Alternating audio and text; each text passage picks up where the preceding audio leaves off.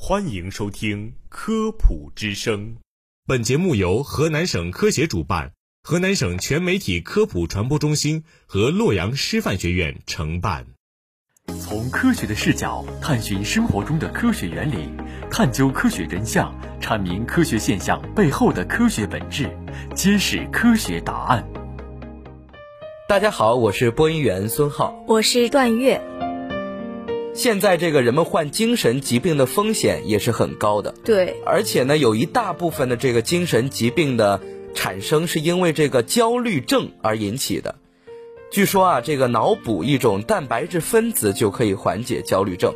确实啊，我前段时间看到美国的一项新研究说，给恒河猴的大脑补充一种关键的蛋白质分子，可以减少这种焦虑的相关行为。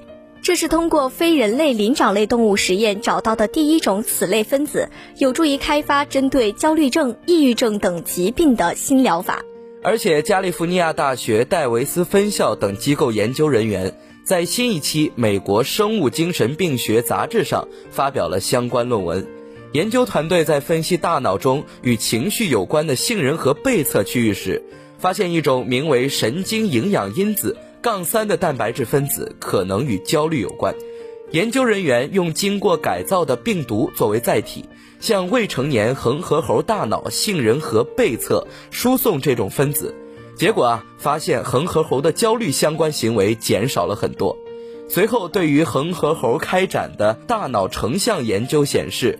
这种分子呢，改变了研究相关大脑区域的活动。参与研究的加州大学戴维斯分校心理学系助理教授安德鲁·福克斯说：“神经营养因子杠三是目前在非人类灵长类动物身上找到的第一种与焦虑有因果关系的分子。有这种作用的分子可能还有许多。人类焦虑症的相关症状一般从青少年时期就开始有表现。有焦虑症的青少年成年后。”患精神疾病的风险较高。目前对焦虑症的常规疗法只对部分患者有效，并且只能减缓某些症状。研究人员希望新发现能够帮助学术界加深对焦虑症等精神疾病的认识，从而开发出有效的新疗法。目前虽然还处于研发的阶段，但是我们相信能够真正治疗好这些精神疾病患者的疗法就在不久后的将来。